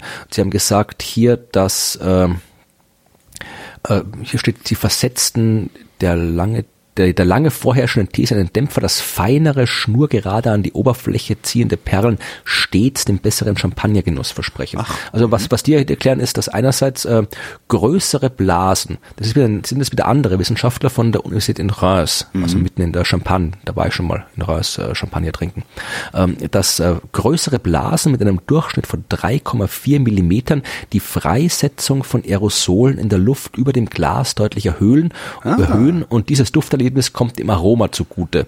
Und dieses Ergebnis ist bemerkenswert, weil es den gängigen Glauben, je kleiner die Blasen, desto besser der Champagner unterminiert. So Licher Belair von der Universität Reims. Ach guck, Und sie haben auch festgestellt, dass äh, das Kühlen des Getränks dazu führt, dass in den Blasen weniger Alkohol transportiert wird, was auch wieder dem Aroma äh, zugute kommt, weil du halt dann die Aromen riechst und äh, nicht den Alkohol. ach was für eine schöne Geschichte. Und dann äh, noch äh, letztlich also das äh, das passende Glas auch die ist die die Sektflöte soll zu trinken, weil da die Perlen langsamer aufsteigen als in den bauchigen Gläsern und Ja, aber auch das mache ich nicht. Sektflöten finde ich Prollästhetik. Habe ich keinen Bock drauf. Tja, Mache ich nicht. Ich trinke meinen Champagner aus, äh, meinen Schaumwein aus richtigen Weingläsern einfach. Also ich finde, dass, dass man das Aroma da wesentlich besser mitkriegt. Ja, okay, die Blasen steigen nicht so nicht so langsam auf. Ja, dann schenke ich mir halt nach. Ne? Also das, Ja, aber- ja. Nee, Sektflöte geht, Sektflöten gibt's bei mir im Haushalt gar nicht. Die lehne ich ab, auch wenn ich draußen bin und mir irgendjemand äh, Schaumwein in Sektflöten tun will. Bah. Ähm, amerikanische Wissenschaftler haben was Interessantes gebastelt und zwar äh, in Stanford. Die haben eine KI trainiert, also eine künstliche Intelligenz trainiert, daraufhin, dass sie jetzt ähm, die politische Einstellung in der Nachbarschaft anhand der dort geparkten Autos ablesen kann. Ähm, also, äh, die haben dem Automarken Ding oder Automarken und Modelle vor allen Dingen. Die haben dem Ding, ähm, also äh, Marke, Modell und Jahr seit 1990 haben die, haben die das Ding mit allen Automodellen gefüttert, die es gibt. Mhm. Äh, haben äh, 50 Millionen Google Street View Fotos äh, aus 200 amerikanischen Städten da reingeschmissen haben da reingeschmissen ähm, demografische Daten vom American Community Survey und haben da reingeschmissen ähm, Daten von der Präsidentschaftswahl. Mhm. Äh, warte mal, und was noch? Genau. Äh, äh was ist Race? Gibt es keine deutsche Übersetzung für? Äh, also Rasse, äh, Ausbildung, Einkommensverteilung und äh, ja Wahlverhalten. So und haben das Ding dann einfach mal rechnen lassen, haben da ne, so die Unknown Known äh, drin finden lassen in ihren Daten. Ja, und haben rausgefunden, äh, dass man anhand des Autos ablesen kann, wie dann in deiner Nachbarschaft gewählt wird. Oder anhand der Autos. Ähm, zum Beispiel, wo mehr Limousinen stehen, ist, äh, gibt es eine 88-prozentige Chance, dass ähm, Demokraten gewählt werden. Wo mehr Pickups stehen, gibt's äh, eine 82 Prozent größere Chance, dass äh, Republikaner gewählt werden. Creepy, ja, oder? Ein bisschen schon. Ich meine, es klingt jetzt irgendwie auch halt wieder ein bisschen äh, nach, nach triviale Erkenntnis, aber ja. Ja, es ist vor allen Dingen ist das, es ist ein bisschen tri triviale Erkenntnis ist vielleicht mhm. bei, aber es ist vor allen Dingen auch ein Proof of Concept, ja. was du alles machen kannst. Also du musst dem Ding halt nur genug Daten, das, das Ding mit genug Daten füttern ähm, und kannst dann wahrscheinlich alles rausfinden. Am Ende machst du die Google Street View Fotos von Gardinen. Mhm und kannst dann halt bis aufs Haus runterrechnen, äh, was gegessen wird während der Wahl oder so. Stimmt. Apropos Daten füttern. Datenfutter. Ähm, wem, wem, also jetzt hier, das gilt jetzt nur für die Österreicherinnen und Österreicher in der Hörerschaft. Äh, wenn euch in den nächsten Tagen vielleicht ein bisschen langweilig sein sollte, wenn ihr nicht wisst, was ihr mit der letzten äh, Woche vor, wenn ihr irgendwie, bevor ihr hier nach die, die, die, die Feiertage nach dem 6. Jänner wieder vorbei sind, müssen die Kinder wieder in die Schule und so weiter. Also wenn ihr noch das letzte Wochenende was äh, machen wollt, ihr könnt Vögel zählen. Mhm. Denn äh, Citizen Bird, Science. Ja, BirdLife Österreich. Also da gibt's immer äh, so eine öffentliche Vogelzählung jedes Jahr und äh, die funktioniert so. Äh, du, man sucht sich zwischen im 5. und 7. Januar eine Stunde aus, irgendeine beliebige Stunde. Mhm. Wenn ihr Zeit habt, dann solltet ihr irgendwo sein, wo man zumindest theoretisch Vögel sehen kann. Also jetzt nicht im Wohnzimmer oder sonst wo, sondern schon halt irgendwo draußen. Äh, egal ob jetzt Stadt oder Land, ob da irgendwo, wo halt zumindest prinzipiell die Möglichkeit besteht, dass ein Vogel vorbeifliegen könnte. Und dann in dieser Stunde notiert man dann von jedem Vogel, der vorbeifliegt, äh, welche Vogelart und wie viele Vögel gleichzeitig anwesend sind. Mhm. Und zwar jetzt nicht, also das, dazu das, muss man vor allen Dingen sollte man dazu Vögel erkennen mhm. können. Ne? Genau, also das ist natürlich, es ist beschränkt auf die Wintervögel und zwar äh, Amsel, Buntspecht, Bergfink, Grünfink, Buchfink, Blaumeise, Haubenmeise, Kohlmeise, Tannenmeise, Rotkehlchen, Türkentaube, Sperling, also Feldsperling, Haussperling, Stieglitz, Gimpel und Kleiber. Und auf der Homepage von diesem Bird gibt es ja schon das Poster, wo die alle drauf sind und so weiter. Und ähm, ja, dass das äh, mit dieser Zähl, was die wollen mit dieser Zählung, ist eben herausfinden, wie sich, äh, also wissen halt, wie viele Vögel fliegen da halt überall wo rum. Auch wenn man nix sieht, also wenn man eine Stunde da steht und nix sieht, auch das melden, das ist auch interessant. Mhm. Und ähm, wie sich das Insektensterben auf die Vogelbestände ausgewirkt hat, äh, welche Vögel dann zu einem Futterhäuschen kommen, wenn man eins hat und so weiter, äh, ob wie sich, es gibt auch so lokale Veränderungen. Sie schreiben hier, dass die Grünfinken zum Beispiel gerade anscheinend im Sommer an Parasiten gelitten haben und jetzt ist interessant, wie hat sich das ausgewirkt im Winter und so. Also das, wem, wem langweilig ist oder auch wer der Wissenschaft helfen will oder gerne Vögel anguckt, der kann hier bei der Wintervogelzählung von Österreich mitmachen und sieht vielleicht auch äh, den Vogel des Jahres. Weil wir das haben wir noch, ich glaube, das können wir zum Abschluss machen. Äh, ich, den, das, den, den, den Lebewesen des Jahresquiz. Lebewesen des Jahresquiz. Okay, dann erzähle ich erst noch meine letzten drei Meldungen. ja. Ähm, schwedische Wissenschaftler haben ein creepy Menschen-Experiment gemacht. Ähm, was sie getan haben, ist, sie haben ihren Probanden ein Kolibakterium injiziert, das äh, eine Entzündungsreaktion gemacht hat. Ähm, dann gab es eine Kontrollgruppe, die ein Placebo gespritzt hat. Dann wurden zwei Stunden nach der Injektion Fotos von diesen Testpersonen gemacht und eine andere Probandengruppe ähm, hat dann wenige Sekunden Foto angucken dürfen und musste beantworten, ist der Abgebildete krank oder gesund? Okay. Und 81 Prozent der Erkrankten haben die Testpersonen als die Testpersonen haben 81 Prozent der Erkrankten tatsächlich als erkrankt erkannt. Das heißt, man kann anhand eines Fotos erkennen, ob ein Mensch krank ist oder nicht. Was sie einschränkend gesagt haben, ist, die, diese visuelle Analyse ist fehleranfällig, weil nämlich traurige oder müde Gesichter auch krank mhm. aussehen. Ja, und okay. ähm, so ein Conclusio ist, äh, dann kann ich einfach zitieren. Tatsächlich deckt sich diese Studie mit anderen Studien, die ergeben haben, dass müde Menschen öfter sozial gemieden werden. Auch die häufige Stigmatisierung sichtbarer Behinderungen folge aus übermäßigen Krankheitsvermeidungsmechanismen, schreiben die Autoren. Gut, das ist jetzt also, interessant. Das, also das war mir gar nicht klar, dass man, dass man äh, äh, selbst optisch äh, auf Kranke reagiert, also mit, mit Ausschluss sozusagen. Gut, das ist jetzt nicht wieder hier Küchen, Küchenbiologie, was ich jetzt hier wieder erkläre. Evolutionär äh, gibt das Sinn, bei, ja. ja. das sollte irgendwie, dass du halt, äh, tatsächlich irgendwie, selbst wenn du es bewusst nicht wahrnimmst, also wenn du halt irgendwie irgendwelche äh, Marker für Krankheiten wahrnehmen kannst, hilft das natürlich evolutionär. Ob ja. das jetzt wirklich so ist oder ob das eben, wie gesagt, irgendwie blöde Küchenbiologie ist, die mhm. ich hier verbreite, weiß ich nicht, aber es klingt zumindest irgendwie sinnvoll. Das müsste man, ja, gucken, was da noch rauskommt. Zweifelsfall äh, einfach der KI von vorhin äh, schicken, dann kann die das auch noch irgendwie mit, mit reinbasteln in ihre in ihre Analyse und kommt dann drauf irgendwie, alle, alle Demokraten sind krank oder sonst irgendwas. Genau. Ich habe noch ein schönes Menschenexperiment. Ja. Ähm, britische Wissenschaftler haben nämlich festgestellt, dass arrogante Senioren seltener auf die Fresse fallen. Ähm, haben, die haben 6.500, 6.500 Senioren sich gesucht, äh, die äh, 60 Jahre oder älter alt waren. Ähm, 2010 haben sie befragt, wie stolz sie sich in den vergangenen 30 Tagen gefühlt haben und ob sie in den letzten zwei Jahren auf die Fresse gefallen sind. Ähm, knapp 5000 dieser Probanden konnten sie fünf Jahre später wieder befragen. Wie stolz habt ihr euch gefühlt? Wie oft seid ihr auf die Fresse gefallen? Und haben festgestellt, je größer der Hochmut, darum war die Überschrift in allen, in allen Pressemeldungen, allen Artikeln, Hochmut kommt vor dem Fall oder Hochmut kommt nicht vor dem Fall. Ähm, je hochmütiger, also je, je stolzer sich die äh, Senioren gefühlt haben, desto geringer war das individuelle Risiko, aufs Maul zu fallen. Und zwar also 19 Prozent. Also wenn, dann würde ich das eher andersrum interpretieren. Also wenn du anderen auf die Fresse fällst in der Öffentlichkeit, dann bist du irgendwann nicht mehr stolz und hochmütig. kann, kann natürlich auch sein. Da müssen wir, also da brauchen wir also mehr Forschung, vor allen Dingen was genau. Korrelation und Kausalität. Wir müssen mehr Senioren äh, umwerfen. Eine letzte Meldung hätte ich noch dabei. Ja. Ähm, deutsche Wissenschaftler haben sich mal was angeguckt, was man den CSI-Effekt nennt.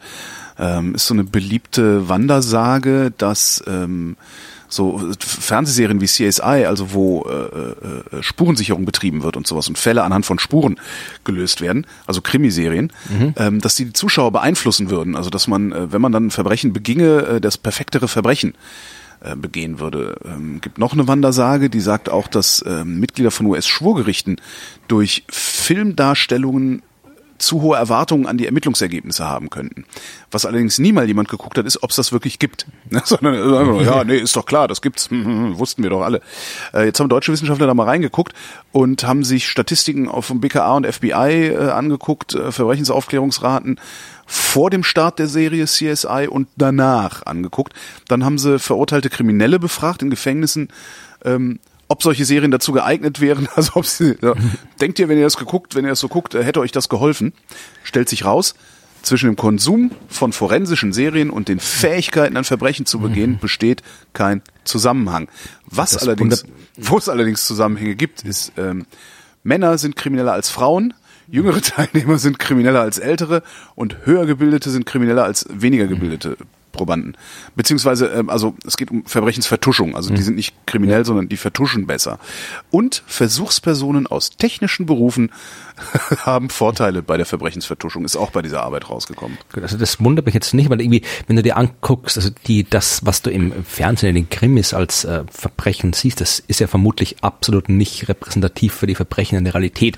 Ja, ja aber die Leute, ich, äh, hast du mal auf Twitter geguckt, was passiert bei einem Tatort, wie oft sich Leute beschweren, nee, wie unrealistisch das eh, ist? Aber ich meine, dass das irgendwie, dass, dass die meisten Verbrechen sind nicht so, dass ich jetzt halt, so, ich breche jetzt hier ins, ins Museum ein und stelle genau. dieses Bild oder irgendwie sowas, sondern das ist halt wie du, du vermutlich irgendwie bist besoffen und denkst dir, ach, jetzt klaue ich mal hier in der äh, Kasse von der Tankstelle das Geld oder irgendwie so ein Quatsch, ja. Mhm. Oder schmeiß, äh, schlag den, den, den Senioren, der eh irgendwie hier andauernd stolpert und umfällt, äh, irgendwie einen auf den Kopf und nehmen die, die Geldbörse weg oder klau das Handy von dem Kind oder irgendwie sowas. Also dass ich glaube, dass die meisten Verbrechen eben Verbrechen eben sind, wo du mit, mit großer Planung eigentlich gar nicht, gar nicht äh, weit kommst. Also oder beziehungsweise dass große Planung gar nicht stattfindet bei den meisten Verbrechen. Denke ich auch, ja vor allen Dingen große Planung nicht stattfindet ja.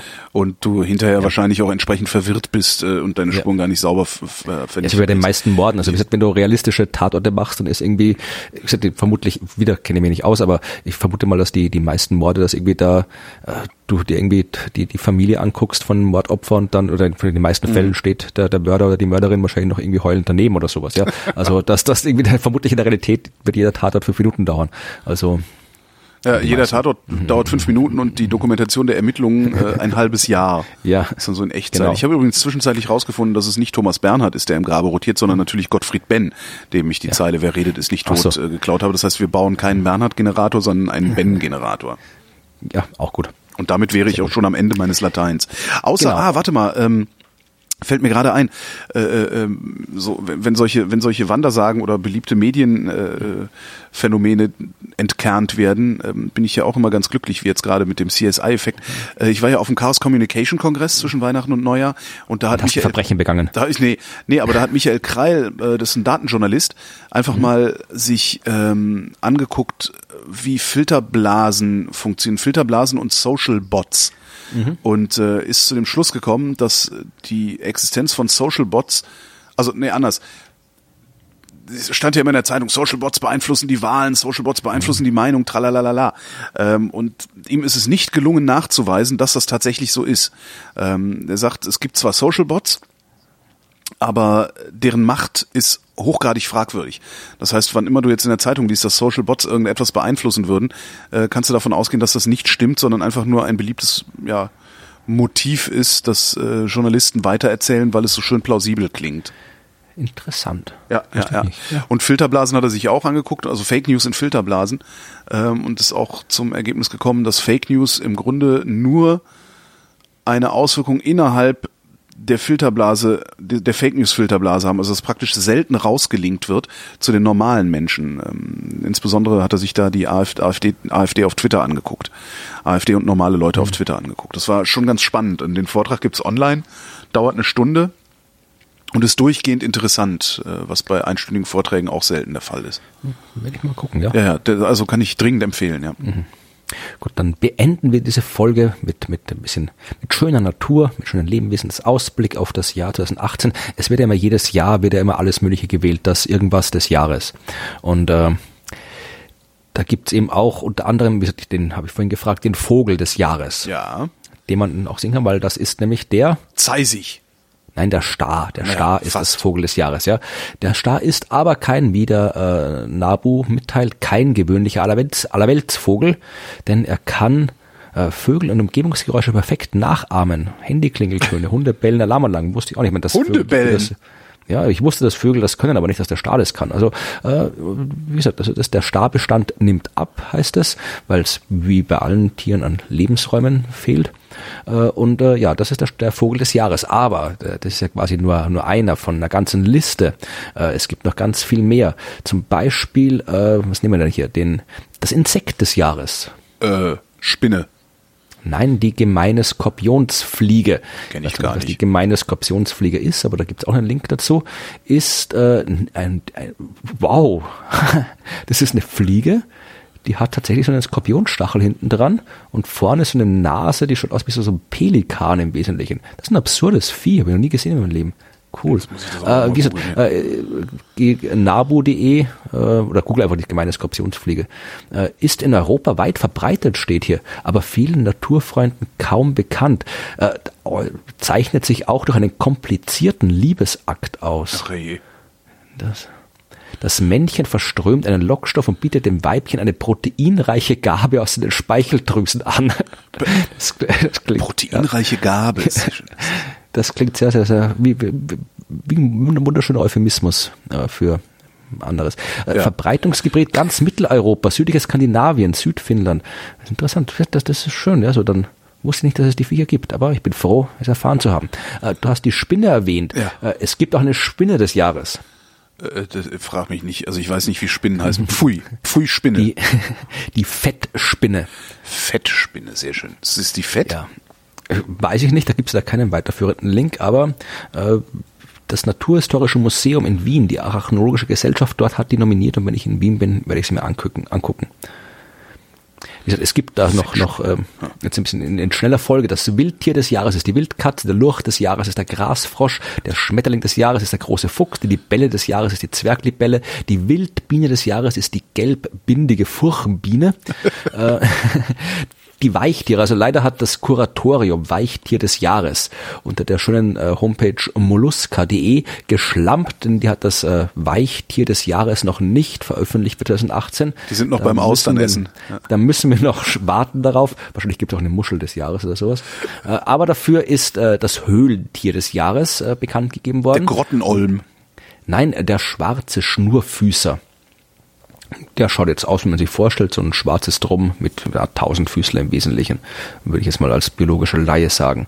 Mit 0,09 Stundenkilometern Spitze durchs Unterholz kriecht er durch die Gegend und ja, macht halt das, was so Krabbelfiecher machen. Und äh, es gibt noch äh, den, den Einzeller des Jahres, sind die Wimperntiere. Äh, die Einzeller des Jahres klingt super. ja, von der Deutschen Gesellschaft für Protozoologie bekannt gegeben. Es gibt die gefährdete Nutztierrasse des Jahres und das ist das Altwürttemberger Pferd. Wusste auch nicht, dass es das gibt, aber was, was, wie nutzt man das? Essen. ich weiß es nicht. Ja, wahrscheinlich darf oder naja, man vielleicht tut auch irgendwie drauf reiten oder sowas. Ich weiß nicht, was da als Nutztier zählt. Aber auf jeden Fall ist es gefährdet. Also was immer es auch tut, man soll es nochmal tun, bevor es weg ist. Und dann habe ich mir noch aufgehoben äh, den Fisch des Jahres. Ja. Äh, Flunder. Nein, der dreistachelige Stichling. Dreistachelige Stichling. Sehr schön. mit dem schönen, mit dem schönen äh, volkstümlichen Namen, äh, der hat sehr viele schöne Namen in der, also im, im Volk, im gemeinen Volk, also wissenschaftlich ist es eben der dreistachelige Stichling Gasterosteus aculeatus. Äh, in der Bevölkerung heißt er unter anderem auch äh, Stachelbarsch, Stechbüttel, Wolf, Steckerling oder mein Lieblingsname Rotzbarsch. Rotzbarsch, das gefällt mir. Rotzbarsch Ja, ist super. Das ist Rotzbarsch. auch ein schönes, schönes so, Fresse du Rotzbarsch. Genau, das ist der Fisch des, des Jahres. Er lebt in, in, in ganz Europa, mit Ausnahme des Donaudeltas, in Algerien, Nordasien, Nordeuropa, Nordamerika, äh, im Salz- und Brackwasser. Ich guck mal, ob er ihn essen kann. Äh, steht jetzt da gerade nicht. Evolution, Gletscher, Pleistozän, Wenn Verhalten. es fein genug gemahlen ist, kann man eigentlich alles essen. Die Laichzeit ist für beide Geschlechter äußerst strapaziös. Da siehst du mal da, aber hier, wirtschaftlich ist er bedeutungslos, steht hier, also wird er vermutlich nicht gegessen werden. Tja. Oder halt bedeutungslos. Wie auch immer ist der, der Rotzbarsch ist der Fisch des Jahres. Äh, Es gibt noch die ganzen Pflanzen des Jahres, die wir noch haben. Der Pilz des Jahres ist der Wiesenchampignon. Äh, Die Blume des Jahres ist der Langblätter, langblättrige Ehrenpreis. Und ich erwähne das deswegen, weil die Blume des Jahres anscheinend von der Loki Schmidt Stiftung nominiert Oh. wird. Ja, wusste ich auch nicht, dass die zusammenhängen. Da gibt's die, der, der Baum des Jahres ist die Esskastanie. Hey, das mich kenn auch, ich wenigstens esse ich mal. Gerne. Ja, Ja, genau. die esse ich auch gerne. Es gibt ein Moos des Jahres, das ist echte Apfelmoos. Es gibt eine Flechte des Jahres. Hast du gerade Apfelmoos gesagt? Apfelmoos, ja, das heißt so. Das ist das Moos des Jahres. Ja, Reibekuchen mit Apfelmoos. Hm? Ja, guck mal, ob du es essen kannst. Es gibt noch eine Flechte des Jahres, die Fransen, äh, die Fransen-Nabelflechte. Der Pilz des Jahres war der Wiesenchampignon. Äh, Die Orchidee des Jahres ist das Torfmoos-Knabenkraut. Die Wasserpflanze des Jahres muss man auch anbringen. Der Verband deutscher Sporttaucher soll sich anstrengen. Die Wasserpflanze des Jahres ist noch nicht nominiert. Genauso wie die Alge des Jahres. Ja, auch da muss man äh, Das ist meckern. eine Schlamperei. nicht.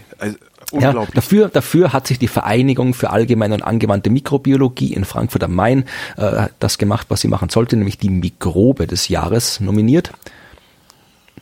Das ist der Lactobacillus. ah, Dann gibt's noch die Knausbirne als regionale Streuobstsorte des Jahres. Äh, die Heilpflanze des Jahres ist der Ingwer. Die Arzneipflanze des Jahres, anscheinend gibt's da auch irgendwie äh, zwischen Heil- und Arzneipflanzen. Also Ingwer ist die Heilpflanze. Mhm. Arzneipflanze ist der Andorn. Hab ich auch noch nicht was gehört. der Andorn Andorn? ist. Ja, Die Giftpflanze des Jahres ist der Rizinusbaum. Die Staude des Jahres ist die Taglilie. Wie er, ermittelt man die Giftpflanze des Jahres? Hat am meisten Menschen auf dem Gewissen oder? Ich habe keine Ahnung. Frag den Botanischen Sondergarten Wandsbeck. Die nominieren das. Ah ja. Dann gibt's das Gemüse des Jahres. Äh, Ste Steckrübe. Tatsächlich. Echt? Ja, die Steckrübe ist Gemüse des Jahres. Jetzt bin ich aber verblüfft. Ja. Wahrscheinlich liegt das daran, wahrscheinlich, äh, also weil in den ganzen Hipsterläden gibt's neuerdings auch immer so Steckrübengerichte und so. Ja, meine Mutter hat, äh, die früher in Hamburg, war, ist so Steckrübe, gab's immer so, so ein klassisches Gericht, das hat die vor ein paar Jahren gemacht, ist ganz okay, so ein Rübending. Und jetzt sind wir fast durch, ja. Wir haben jetzt nur noch, die haben die Pflanzen und wir haben die äh, Tiere. Jetzt haben wir noch äh, die, die Gegenden. Wir haben noch den Boden des Jahres. Äh, äh, wie? Sag jetzt nicht Laminat. Ähm,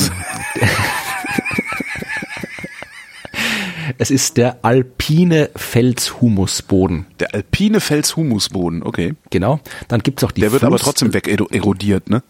vermutlich, wie es Böden so, so Kuratorium Boden des Jahres äh, organisiert ist. Da kann man nachgucken, was das genau ist. Vermutlich, sie reagieren sensibel auf Änderungen der Bodennutzung und auf Klimawandel.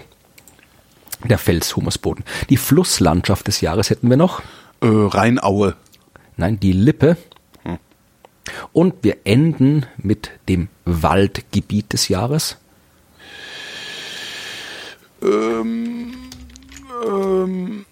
Der Kottenforst, das ist das einzige Name von Waldgebiet, der mir jetzt gerade eingefallen ist. Das ist da, wo ich groß Nein. geworden bin. Nein, ich gucke gerade, was ist. Ach, da können wir uns mal treffen im Waldgebiet des Jahres. Das ist ein Stückchen äh, östlich von Leipzig. Ähm, zwischen, so, zwischen, so, so, wenn du von Leipzig nach Dresden fährst, so ein Drittel auf dem Weg ungefähr äh, von Leipzig aus. Äh, der Wermsdorfer Wald. Der Wermsdorfer Wald. Ich war hier auch noch nicht, aber auf Google Maps äh, ist hier, das ist halt so, ja, es ist ein kleiner Wald. Da wird vermutlich, da machen wir mal im Sommer eine Exkursion hin und Das finden heraus, warum der Wermsdorfer Wald das Waldgebiet des Jahres geworden ist. Genauso machen wir das. Jetzt, ich gucke gerade mal, gibt's da auch irgendwo ein, äh, eine Dann grillen wir Waldgaststätte? dort und dann brennt der Wald ab. Genau. Gibt's denn da vielleicht auch irgendwo eine Waldgaststätte, in der man sich treffen könnte? Dann können wir ja so eine Art Hörertreffen da machen. Das können wir noch recherchieren. Ja, wenn wir es nicht vergessen. Vielleicht haben wir auch Hörerschaft in der Nähe des Wermsdorfer Waldes, ähm, Genau. die uns da äh, mit Rechercheergebnissen erfreuen kann. Genau, das wäre doch schön.